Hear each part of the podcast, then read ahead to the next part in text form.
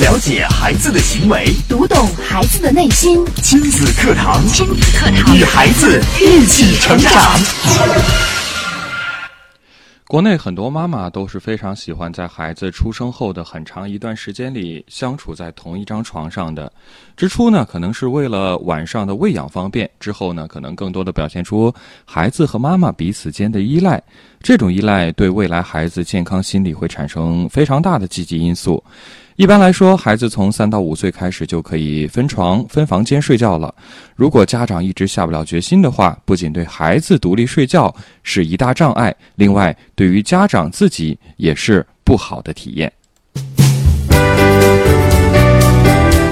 亲子堂今日关注：妈妈，我不要自己睡之分床的技巧。主讲嘉宾：河南省艺术家协会副秘书长、亲子教育专家张文珠老师。欢迎关注收听。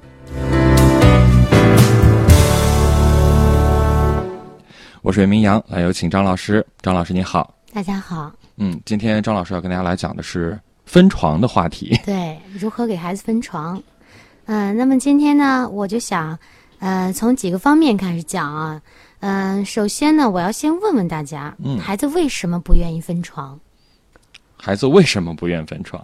嗯大家有没有遇到一些就是分床的难题？嗯，孩子怎么着都不愿意，死活要哭啊闹啊，非要跟妈妈睡。嗯，其实，在我们呃我的两个孩子很小的时候，从孩子出生，其实我们都知道哈，在医院住的那几天，嗯，孩子都是和父母分床的。对，没有见哪个妈妈在医院住的那几天还要把孩子搂在身边睡。医院其实也不允许，是吧？即使你要喂奶，对你也是孩子醒了需要吃奶了才抱到你身边来的。对，那么既然他出生那几天都可以这样，那我们呢为何不去这样做呢？嗯，其实这个习惯如果从你出生的那一天开始，如果我们的收音机前的听众朋友们，我们的妈妈们，嗯，如果您现在是刚开始生，就是孩子刚出生，或者是孩子还在您的肚子里，那么您就可以从孩子出生就开始做这件事情。张老师的意思是，就从医院的产房里出来之后，就一直保持分床吗？这会不会太早了呢？嗯，我们家的宝宝呢，就是大宝就是这样的，哦从医院回来，他同样我们还是购置了一个跟医院一样的小床啊啊，也是能够看见我的，就是有栅栏的，哎，也是铁的，跟他那个感觉是一样的。嗯，那么第一铁的没有味道嘛，然后第二它有很大的空隙，它可以看到我。其实是呃可以减少他的不安全感。嗯嗯而且呢，其实孩子小的时候他还不会不会翻身，嗯不会翻身呢，他就躺在那里边，你跟他玩一玩，逗一逗，嗯哎，到晚上了他就安静的吃完奶了就入睡了、哦啊。那么一直这样的话，他也不觉得。但是我呢，第一件事就是他只要一睁眼，早晨第一件事我就要肯定要趴在他身边跟他说话啊啊，跟他打招呼，嗯，而不是说孩子醒来以后一看。没有人眼前没有人，那那会儿他肯定也会有些嗯心对对心里有不安，或者是觉得哎呀恐惧啊，或者是孤单呐、都会有的嗯嗯是啊。那么这我们就说到了刚出生的宝宝，我们可以这样来做。但是如果有的家长说我的孩子现在已经三岁了、五岁了、十岁了，甚至有的十岁了还没有还分床，不开。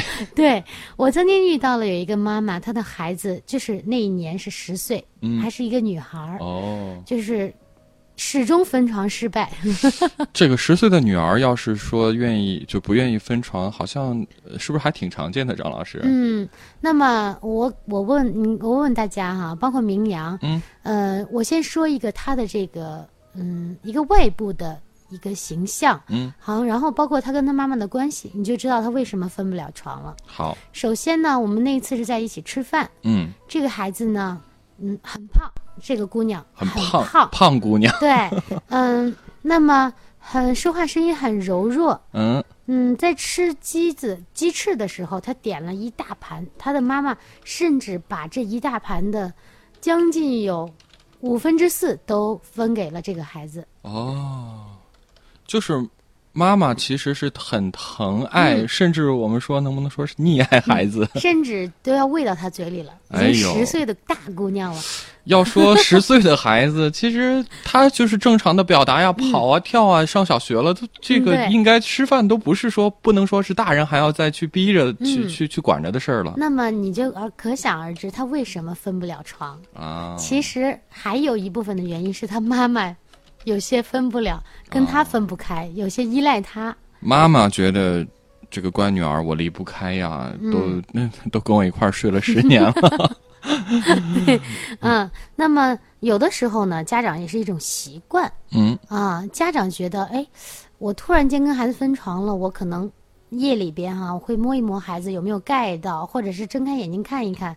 哎，这个时候突然觉得，哎，身边怎么没有人呢？哦，啊，甚至有的家长会夜里惊醒，半夜惊醒，哎，孩子呢？孩子呢？哦，一想啊，在那个屋呀，就是大人一下子接受不了这种变化，也觉得心里空落落的。嗯，我有一个朋友，他是在美国，他他从孩子出生，他更夸张的是，他的孩子在二楼，他们家住的是别墅，啊，他的孩子在二楼，他在一楼。没在一层啊哎，。我说那你晚上喂奶怎么办呢？对呀、那这个呃岂不是很很不方便？嗯至少心理上觉得这个距离好远呀。，对，那么这就是牵扯到另外一个问题，就是他的喂养方式的问题。嗯，那我们这儿的孩子，你都会发现啊，他一会儿一吃，一会儿一吃。那么，嗯、有的时候甚至是孩子已经两个小时一吃，已经吃的差不多了，也感觉是吃饱了。有的家长还不放心，会再沏一瓶奶，在在孩子睡梦的时候把它喂进去。哦，喂了以后，想着让孩子睡的时间更长。就是感觉好像孩子一醒一睁眼就是要吃，甚至说是怕孩子哭啊、闹啊，嗯怕孩子不安，那就是用喂养来去安抚孩子，嗯这成为了一大家的一种习惯了。，对，你看，很有很多孩子之所以分不了床，就是他很大了，他还要吃奶。哎呀，很甚至是很大了还要摸着妈妈，这就是一种习惯。对对啊对，那我这个朋友呢，他是在美国，他是用了一个那个婴儿的监视器、监听器。哦啊，然后放在那儿，而且他的孩子从出了月子，他月子里边是在一起，但是分床嘛。嗯嗯，他出了月子以后，他其实美国人也没有什么月子不月子，就是 对月子好像这是中中华民族的一个传统的观念啊。他跟。我讲过，他说我生完孩子的就是当天生完的，因为他顺产嘛。嗯嗯，他说这个医生给我了一杯凉咖啡，说你要咖啡还是要呃 要什么白水？然后他当时瞬间石化了。惊呆了。对，怎么能喝凉的还喝咖啡？而且医生说赶紧去洗澡，赶紧去洗澡。如果你不洗，你就会很脏，跟他说。嗯，然后他很无奈的，刚生完孩子，休息了一会儿就去洗了个澡，然后嗯喝了一杯凉咖啡。哎呦，啊，这个其实就是一种方式。嗯，他的孩子到出了嗯满月以后，就完全是晚上能睡一夜的。啊，我的哦孩子，我们家的孩子也是这样的。那么这就跟你的喂养方式非常有关系。那么他睡一夜，那你这一夜其实是可以跟他独立分开的。那么我们之之所以说为什么要提早一点分床呢？那我们会有很多的事例哈、有的孩子可能在小的时候，家长跟他妈妈搂着他，那大人的这个呃呼吸的空气呀、也是很不好的，甚至有的时候会晚上睡觉真的太累了，把孩子压在这个身子底下，有导致孩子窒息的，都有这种情况都会有啊。当然我们不是耸人听闻啊，只是说我们这些都是一些嗯、呃不太好的一些负面的影响，一些效果。那么孩子早一点分床呢，嗯、对孩子的这个健康成长也会有帮助的。嗯啊，那么如果你的孩子现在已经大了，那么我们说，嗯，他一直依赖我有这么多年了，那我是不是现在立马就要跟他分床？对，那好像觉得想想也挺难的，是吧？对，其实那样也不行，因为你都已经给孩子养成这样的习惯，孩子也习惯了，家长也习惯了，这一下子的改变，别说是分床这件事儿，我觉得对于任何人来讲，一旦形成一个习惯，想去突破的话，大家还是要回到心里这个舒适区觉得这样好一些。比如说明阳，你一直用右手写字，我跟你说，你明天必须用左手开始天写。哪，那压力山大，对估计连字都不会写，而且一想到写字这件事儿，都觉得好可怕。对，是。那么这就是我们现在要掌握孩子的心理。那么他之所以现在不敢分床，是因为他你已经给他形成了一个依赖感。再一个呢，他害怕，害怕什么呢？怕黑。他会觉得，哎呀，你看我每天晚上跟妈妈睡觉，我一睁眼都能看到妈妈，有人陪着我，保护我。那么我现在要自己睡了，那太黑了，我害怕，我害怕。甚至有的孩子从小到大是被吓的，家长会说，哎，你再不睡，有有警察叔叔啊，你再不睡，有什么老猫猴啊什么的，都会这样子吓唬孩子，所以导致了他现在呢更害怕黑。那么我们，嗯。怎么办呢？我们可以在跟孩子分床的时候，有留一个小小的夜灯，啊，那么我们就要说到这个呃，怎么分床的这几点，一会儿我们再细细的说，好，我们之之间的这个细节啊。那么，首先我们要怎么样呢？首先我们要先跟孩子分开一个床，但是在同一个屋子，甚至先分床不分屋，对，甚至。有的孩子现在小一些，可能才几岁，那么三岁呀、五岁呀都可以的，因为他在幼儿园睡的床也没有多大。那么我们家里的儿童床现在都很大，干脆就弄一个小床，对，放在大床的床旁边，对，一定要挨挨着。这样的话，其实孩子的心理上，他也未必会觉得这是两个床，或者离得特别远。对，是一开始呢，先给孩子这样子分啊。所谓的分床，就说哎，你可以独立的睡了。嗯，那么。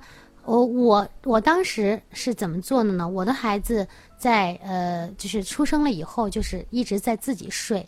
但是有后来有一段时间，是我们家又添了个二宝，添了二宝以后呢，我们就是自然自然的就分屋了啊。那么跟孩子也讲清楚啊。那么而且呢，跟他讲，哎，你要上呃，你要上幼儿园了，你要上小学了，那你现在是不是？嗯，要自己睡了呀，要都长大了，好孩子了，那自己一个人睡一个房间。一开始我是怎么做的呢？因为我之前已经有过那个床挨着床那个经历，但是呢，后来呢，我们睡在一张床，因为他已经躺不下小床了，睡在一张床上。但是呢，我会跟他说：“哎，你睡在你的区域，我睡在我的区域，因为这张床很大嘛。”那么，如果你是一米五的床，你跟孩子一分为二，你跟他说：“哎，这是你的区域，这是我的区域。”那么睡觉之前可以跟孩子一定要陪伴，嗯嗯，就是你跟他讲故事啊，你不能有的家长是这样。好啊，我听张老师今天说要分床，好，今天回去你赶快给我回去睡觉，你你今天就是自己睡，或者是呃轻声细语的跟孩子，孩子你今天要自己睡了，然后门一关走了，哎呀，这个也不行。还是需要有一个逐步的过程，甚至说要做一个心理的一个预设，让孩子知道，哎，呃，我们要开始了，或者说，呃，我们一开始怎么做，让孩子其实不不至于一下子适应不了。对，有的我们是这样做的，呃，一开始我们现在一个房间把这个床挨床，嗯，那么晚上呢，不管你是现在已经分床了，已经分到另外一个房间了，都要给孩子先交流。晚上睡觉之前的陪伴是要有的，讲绘本呐什么的，然后给孩子亲亲抱抱。哎，你们两个在各睡各的，各睡各的。对，啊，那么你一定要给足他的爱。那你给足他的爱了以后，他觉得，哎，其实这会儿我挺满足的，也没有什么需要，非得要搂着妈妈抱着妈妈。对，啊，那么你就可以让他哎单独睡了。嗯，那么呃，这个床慢慢慢慢的随着他年龄长大。你可以慢慢慢慢的，或者是升高，嗯，你跟你的床有一个落差啊，或者是升高，或者是稍微离远一点儿，对，哎，慢慢慢慢的让他有一个适应。这这种适应的过程，可能孩子就觉得更容易接受一些。对对，因为我们知道，就像刚才说，我们这么多年的习惯，一下子改变肯定不容易。对啊，而且孩子那。嗯，有有有些这样的例子啊，有的孩子是晚上一遍一遍的去问妈妈：“妈妈，明天上不上幼儿园呢？”然后爸爸说：“赶紧回去睡。”一会儿过来，妈妈，现在几点了呀？然后赶紧回去睡。妈妈，我想喝点牛奶。就是他一直不肯入睡，其实他是想找妈妈啊，得到妈妈的爱。甚至有的呢，嗯，有的孩子是睡到半夜，又爬起来去敲妈妈的门，又又。跑回到妈妈的床上去，啊，这些呢都是可以允许的，因为他毕竟是刚开始嘛，啊，我们可以允许，但是我们尽量呢，把孩子的那个房间呢，如果你现在要分床了，我的建议是，如果你之前一直都是一起睡，那么你五岁以后开始慢慢的给孩子灌输，开始分床。那么，呃，如果你太早了，特别是在上幼儿园。刚上幼儿园那个时期，那三岁多的时候，这时间段先不要跟。如果你之前没有分床，现在也先暂时不要分。嗯，因为他上幼儿园刚开始，有一点没有安全感的时候，那么你再给他分床，他会觉得整个世界都没有了，就是全部都不好，整个都不好了。慢慢的让孩子适应啊，五岁以后给孩子。嗯，慢慢的说啊，那先给孩子布置一个漂亮的房间，或者是买一个他喜欢的那种星星的灯。啊。我的孩子就是有一个星星的灯，他即使晚上睡觉之前你给他亮着，他会觉得很漂亮。啊。而且房门一定要给孩子先打开，嗯。啊，关上房门是以后的事儿，现在先逐步的进行，先打开房门，嗯。啊，打开房门以后呢，哎，给把那个灯打开。先跟孩子讲个绘本，讲完绘本了以后，嗯，亲亲他，然后呢，是让孩子先第一次让孩子先入睡了以后，你再离开，嗯。啊，那么嗯，让他觉得哦，我先自己躺下了，最起码不是原来我抱着妈妈一起睡，我先慢慢慢慢的，这也叫一个断奶期，我先慢慢慢慢的断，啊，那么到了呃过一段时间以后，嗯，你可以把孩子。嗯，你说好，现在讲完故事了，呃，妈妈给你开着这个小灯，然后你自己睡。你可以把房门打开，外边，比如说客厅，可以亮着一个呃稍微颜光线暗昏暗一点的灯，那么让孩子感觉哦，妈妈还在外边是亮着灯的，啊，这是一个逐步的一个过程。嗯，那么慢慢慢慢的，哎，过一段时间你再跟他讲，好啦，现在我们要睡觉了。把外边的灯关了，屋里的这个小小夜灯先不要关，啊，让孩子在睡着了以后，你再给他关上。而且一定要跟孩子说的是什么呢？嗯，如果你晚上要起来的话，你可以叫妈妈啊，你要跟他讲，让他感觉哦，嗯，如果晚上要想尿尿怎么办呢？妈妈就不管我了吗？他其实他害怕、恐惧自己睡，也有这个原因。那不知道该找谁，也也不知道妈妈会不会再理我。妈妈睡着了，我去哪儿找妈妈呀？我能不能敲妈妈的房门呢？你都可以告诉他啊。如果你嗯半夜醒来了，想要上厕所，或者是想嗯想要叫妈妈，你都可以敲妈妈的房门，或者是妈妈不要先不要关房门，让孩子先适应一下啊。那么一定不要把孩子硬生生的拒之于门外。你把房门一关，让孩子自己睡。那么这这样子，孩子也会觉得哎，心里很孤独的。那么甚至有的孩子可能会家长的这个方式方法出了问题，对孩子的这个呃心理上也会造成伤害的啊。那么我们说到这个心理伤害，为什么说要早一点分床呢？其实这个分床如果太晚了，对孩子的心理也一定会造成影响的。那么这个一会儿我们再来细讲。为什么分床晚了也会对孩子心理造成影响？嗯啊，好，我们来稍事休息一下，进一段广告。广告之后啊，接着回来请张老师跟我们来分享。那大家听节目的时候也可以参与到我们的节目的播出当中来啊。您可以搜索“迪兰路言亲子课堂”在微博上跟我们来互动，当然也可以用微信关注微信公众号“亲子百科”，千百的百课堂的课来直接发消息给我们，参与到互动当中。稍事休休息啊，接着啊，待会儿接着回到节目当中。亲子课堂正在播出，稍后更精彩。好，欢迎继续回到节目当中啊！今天的亲子课堂为大家邀请到河南省艺术家协会副秘书长张文珠老师带来的话题，关于分床。妈妈，我不要自己睡，分床的技巧。我们接着请张老师给我们分享。嗯。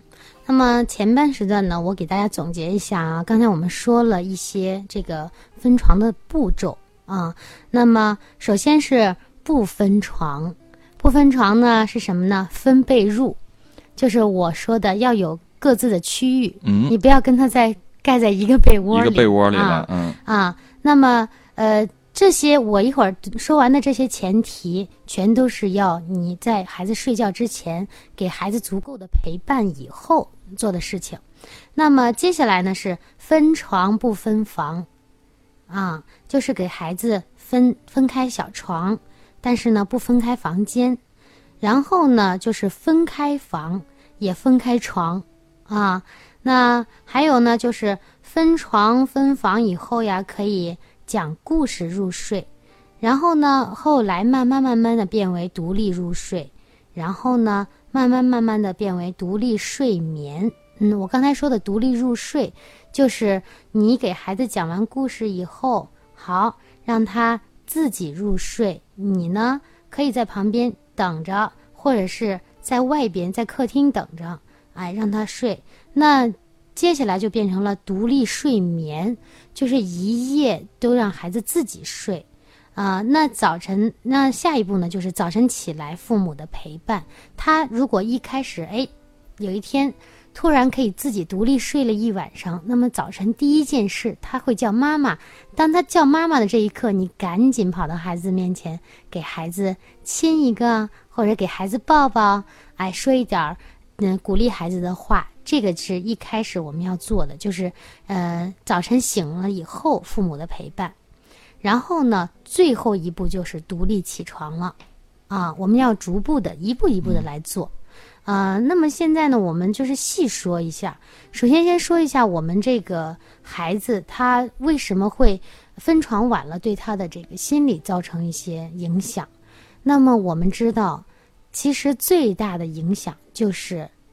我们孩子的性别意识，甚至有的孩子可能从小啊，呃，妈妈比较忙，可能他是女孩，他是一直跟爸爸睡的；那也有可能是，呃，他是男孩，他一直跟妈妈睡。那我们可想而知，如果一个大男孩到了十岁、十一岁，现在的孩子发育也比较早，比较成熟的比较早，那么跟妈妈还睡在一起。那我们可想而知，他对这个性别意识，还有他的这个性教育，都会产生不太好的影响的，啊，那就是这是直观的一个心理的影响。还有呢，就是我们会说，哎，这个孩子长不大呀，那长不大呢，就跟他的这个依赖心理有很大的关系。他会觉得啊，分不开，离离不开妈妈，甚至有的到结婚了，还有我们所谓说的恋母情节。嗯，那妈妈呢也是，一直分离不开自己的孩子，那这个孩子呢一直离不开自己的妈妈，也会影响到他以后的婚姻生活，这个是连锁反应，啊，那么最晚最晚，我们说分床最晚不要超过六岁，这是最晚的时候。啊，最晚不能超过六岁，对对，尽量在五岁之前啊。特别是男孩儿，就是异性陪睡的那种啊，男孩儿跟妈妈睡，女孩儿跟爸爸睡。这个其实孩子两三岁就已经有性别意识了哦啊。那么你时间长了，你会给他造成一种哦，我是男生，我可以跟女生睡，我一直睡到很大都没关系。他没有这个界限界限感没有没有嗯嗯啊，甚至有的孩子，你看上学了，他会哎摸一下女孩儿，或者是喜欢抱抱女孩儿。这个就是问题了哦啊！这个时候妈妈说：“那我在家里也没有让也教他呀，不要跟女生这样抱抱摸摸。”但是你要可想而知，他是从小跟你一起睡，然后甚至睡到了很大的年龄，那这个是对孩子有一些影响的。嗯，那接下来呢，我们就要说这个年龄段，把握这个分床睡的年龄段哈。如果您是。嗯，零到六个月，我们就刚才说了，零到六个月的时候是最好接受分床的，因为这一阶段的孩子他是婴儿期，他从一开始养成什么习惯就是什么习惯了啊，甚至呢，你呃在他的小床里边可以放点那个摇铃的小玩具呀，哎，他一碰到哎会响，他也会玩一会儿，然后呢，妈妈也要给他嗯聊聊天啊，然后让他入睡啊，那么这是婴儿期的孩子。婴儿期的孩子呢，过了以后，嗯嗯，如果孩子你大人实在是不放心，他会不会蹬开被子呀？啊，会不会怎么样？其实零到六岁的孩子还三个月的时候会开始翻身，嗯嗯、但是三个月之前，如果你给他养成分床睡的习惯，呃，他也无所谓了。哦 嗯，那么我们的孩子，我的孩子呢，是从小我都给他裹，就是盖好被子以后，他都几乎不会蹬开的。我们家大妞是，即使是分床睡，他也不会蹬开。蹬开了，他他到嗯、就是以后大了一些，他自己还知道把被子拉上来，他知道冷热。啊，那么，嗯、我们就说到这个低幼期，嗯，两到三岁的孩子，那么两到三岁的孩子呢，自我意识就一天比一天强了。那么喜欢做事情是我自己，我自己，嗯，这经常是我自己，我自己吃饭啊，我自己，我自己穿衣服。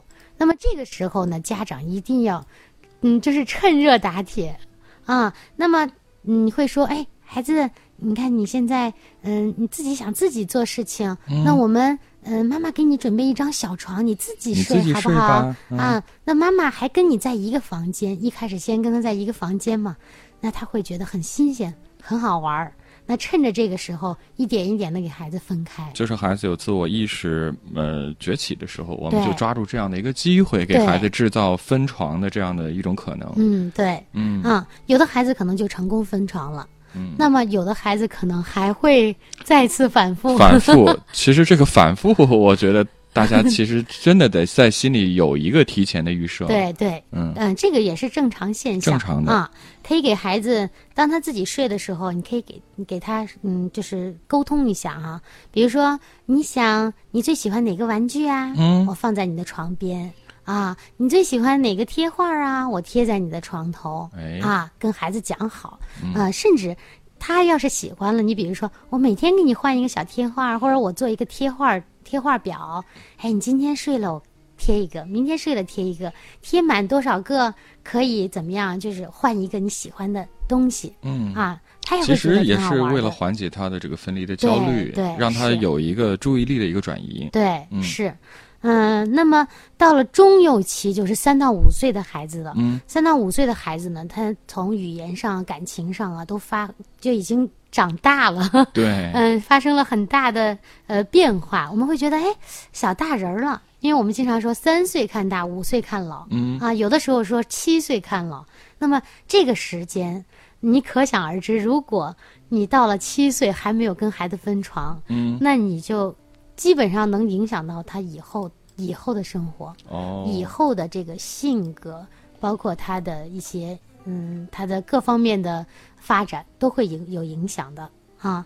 那么我们三到五岁的宝宝呢，他常常会在睡前黏着你，黏着爸爸妈妈，那怎么办呢？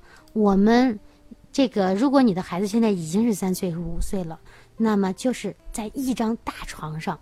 大床上，然后爸爸如果他是男生，那就爸爸陪伴；如果他是女生，那就妈妈陪伴啊。说好，那么今天晚上妈妈给你讲故事，讲完了以后，好扭过去各睡各的吧。嗯，然后你就把身子给你扭过去，让他睡那边，让他先习惯晚上不再去摸呀、找呀，去找找一个依赖。哎，好，这个阶段过去了。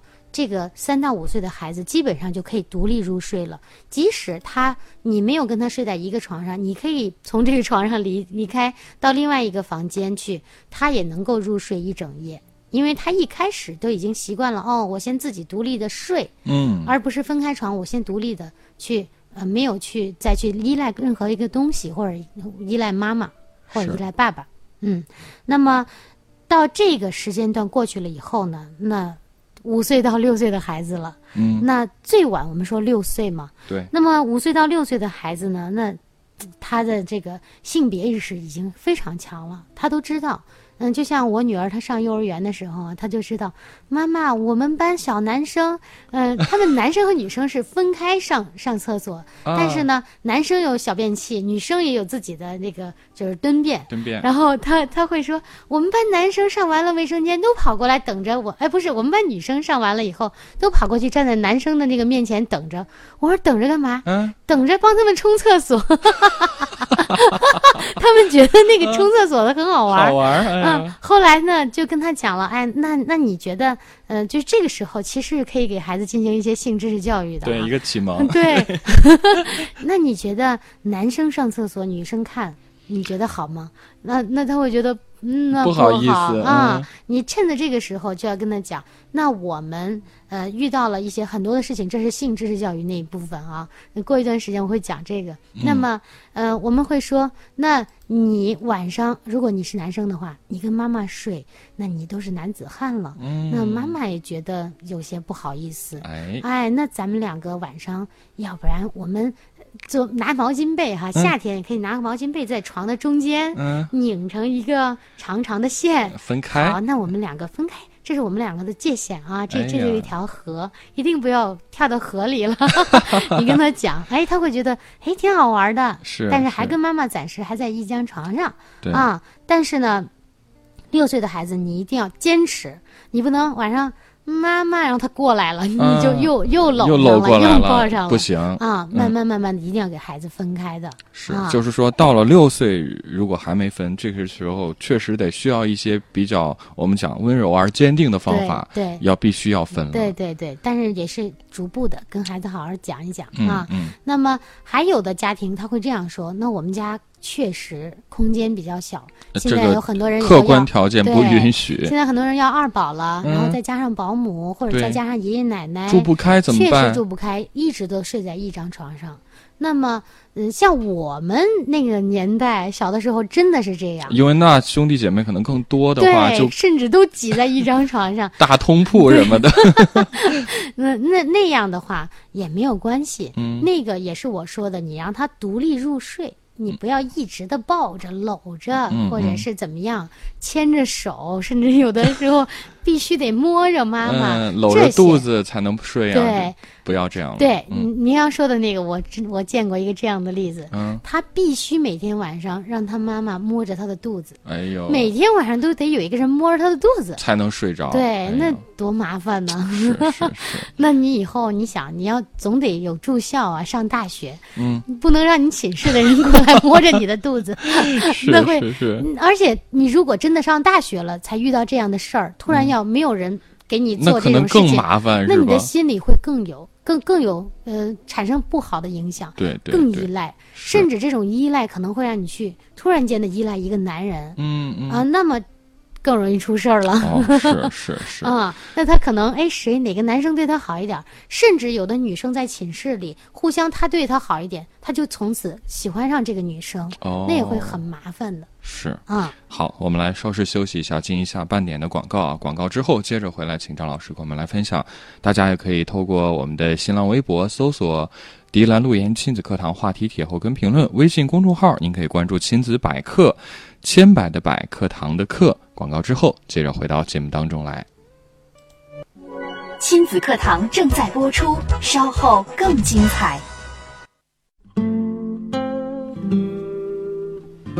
亲子课堂正在播出，欢迎大家继续关注。今天的节目当中，为大家邀请到的是河南省艺术家协会副秘书长、亲子教育专家张文珠老师，带来关于分床的话题。我们接着请张老师跟我们来聊。嗯，刚才说到五到六岁的孩子分床的问题啊，嗯，我们还有一个小小的细节可以跟大家讲一下。嗯比如说你跟孩子分床或者分房间了，嗯，那么有意识的哈，可以请一些亲戚或者朋友，或者是他的幼儿园小朋友来参观，说你看我们家宝贝自己睡了。你看，这是我们家小宝宝的床。哎，你看，这是这他现在就是，比如说男孩儿啊，他有的是是那个船长，哎，他就是这个这艘船的船长。然后呢，当着所有小朋友的面，当着叔叔阿姨的面，其实他觉得很有面子呀，很有面儿啊，他会觉得，哎呀，你看我都长大了。是啊，那么这个时候妈妈让孩子分床，我觉得，哎，他会嗯能够持续一段时间。那么你还可以接下来再有不断的鼓励。那么每天呢，早晨呢给孩子放一点好听的音乐或者是故事。那么晚上呢给孩子讲完故事以后，也可以适当的给孩子再用手机啊再放一个到两个的故事。哎，他会觉得。哎，我每天晚上、早晨都有故事听，或者都有音乐听，那我也挺开心的啊，也是有一个陪伴啊。那么，呃，到了小学阶段呢，有的孩子可能真的到小学阶段还没有分床，嗯这个时候呢，嗯、我觉得他已经是一个独立、能够独立自主的人了啊。就包括我们的孩子，呃，你自己会脱穿衣服，自己会有社交，自己会有很独立的那个上课学习的能力。那么对于他来说，这个呃睡单独睡分床睡也是不成问题。那么最好的方法怎么来做呢？除了之前上以上我们说的，那么还有一件事情你是可以做的，你可以说，哎，你知道吗？你现在这么大了，你们班同学刚才老师都发短信了，所有的同学都是自己睡的呀。他会觉得在同学面前没面子，所以我也得像同学一样，我也得跟他们一样，也要分床了。对对对，他会就是即使他非常不愿意。他也会觉得，特别是男生会觉得，哎呀，这要是让妈妈说出去了，或者是老师知道了，同学知道了，那也太没面子了，啊。那么像女生呢，你也可以跟他讲啊，那你看，嗯，你看你的好朋友谁谁谁谁谁谁，他们有好多人，现在妈妈都，嗯，老师都发短信了，妈妈也都了解到了，他们都是自己睡的。那么你现在你想要一个什么样的礼物吗？你想？嗯，有一个什么样的方式自己睡呢？也可以跟孩子讨论一下，因为他毕竟是小学生了嘛，跟孩子讲一讲啊，慢慢慢慢的，我们来做这个分床的这个训练啊，呃，当然一定是可能需要一个时期，也可能你需要半年或者是一年，千万不要一就是非得要立竿见影，马上就要见到效果啊！老师说了，那个分床，我今天说一次，他晚上就必须得分。那你要是这么着急的话，那可能就不一定能做到，甚至很很可能会失败。对啊，所以我们慢慢来。那么可能你跟孩子说这个话的时候，孩子今天晚上没有这样做，那么你还可以试探性的再来一次。那么还有我们说的之前啊，你六岁以前分过床的孩子。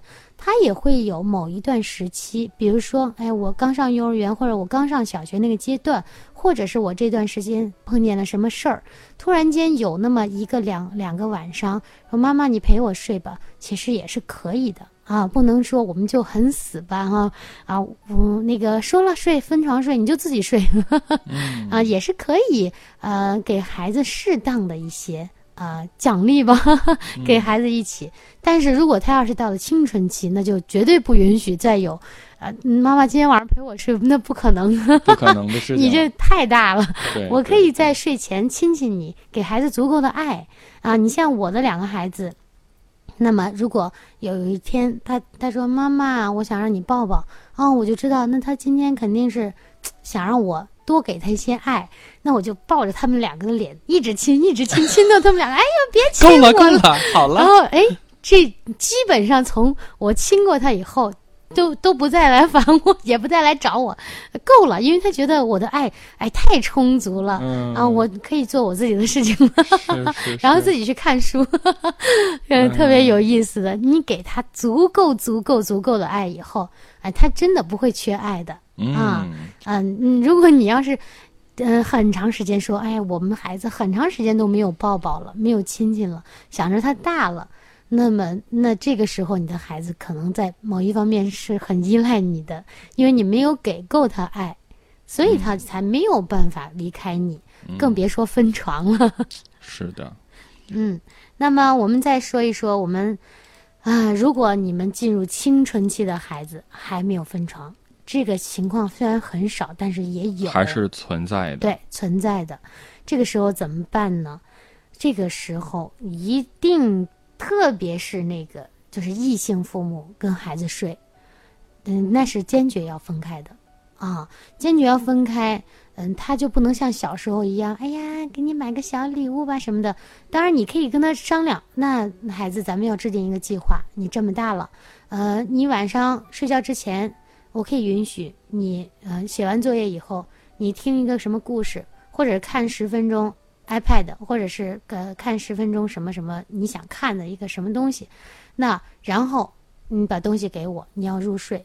如果你一开始呃就是十几岁了孩子十几年了，实在是受不了的话，一开始还是我们说的开一个灯，开一个小灯，然后放着音乐，让孩子入睡，但是必须得让他自己入睡了。啊，这个时候就没有条件可讲了，也没有反复那一说了啊，因为他已经是初中生甚至是高中生了啊，嗯，那这样的孩子呢，我觉得多多少少心理上都会有一点点的问题了。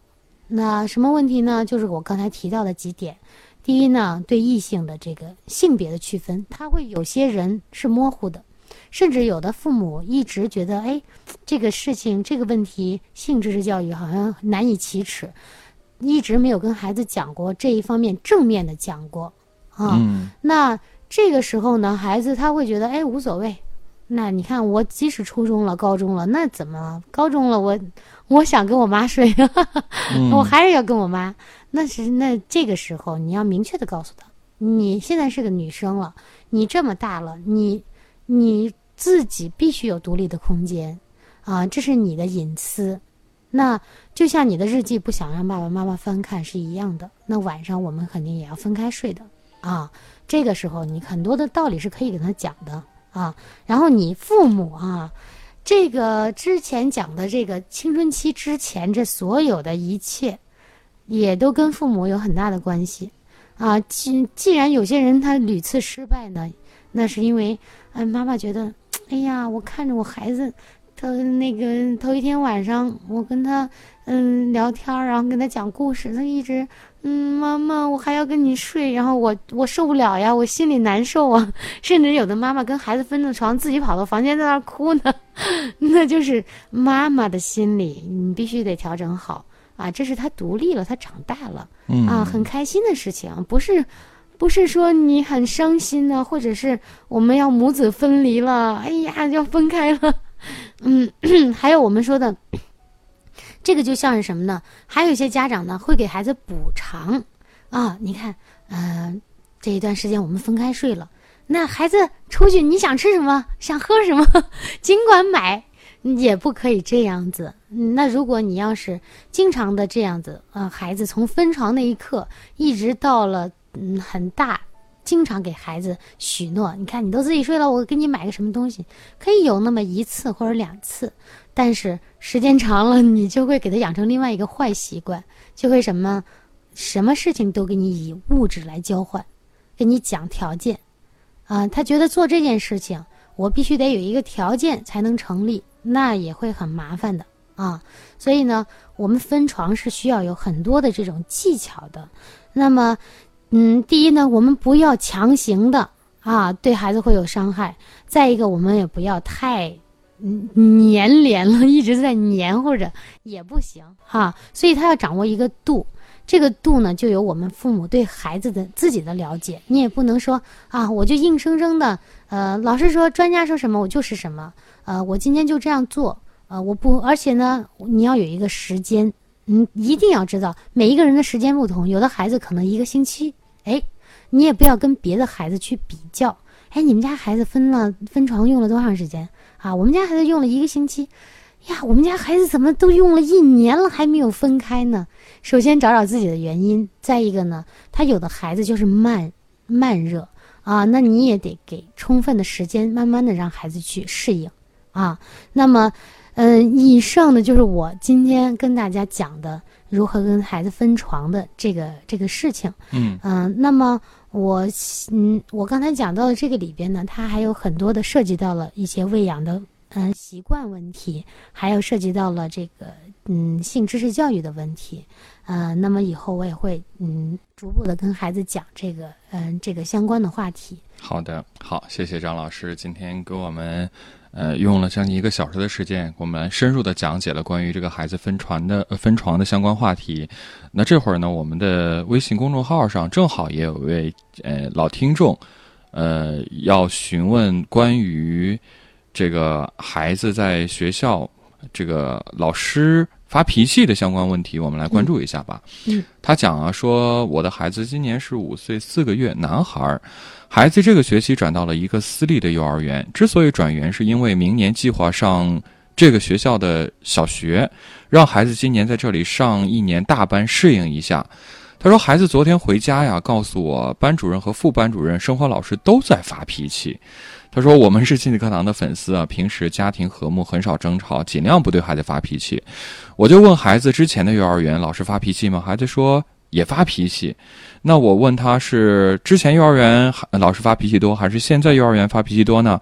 孩子说现在的老师发脾气多。他说我想问一下，老师对孩子发脾气是否会影响到孩子心智的发育，对性格有影响呢？他说因为孩子是会模仿大人了，他看到事情对他都会有影响。如果有影响，我该如何和老师沟通这个事情呢？嗯，首先呢，你如果让老师去改变，我觉得可能性不大啊。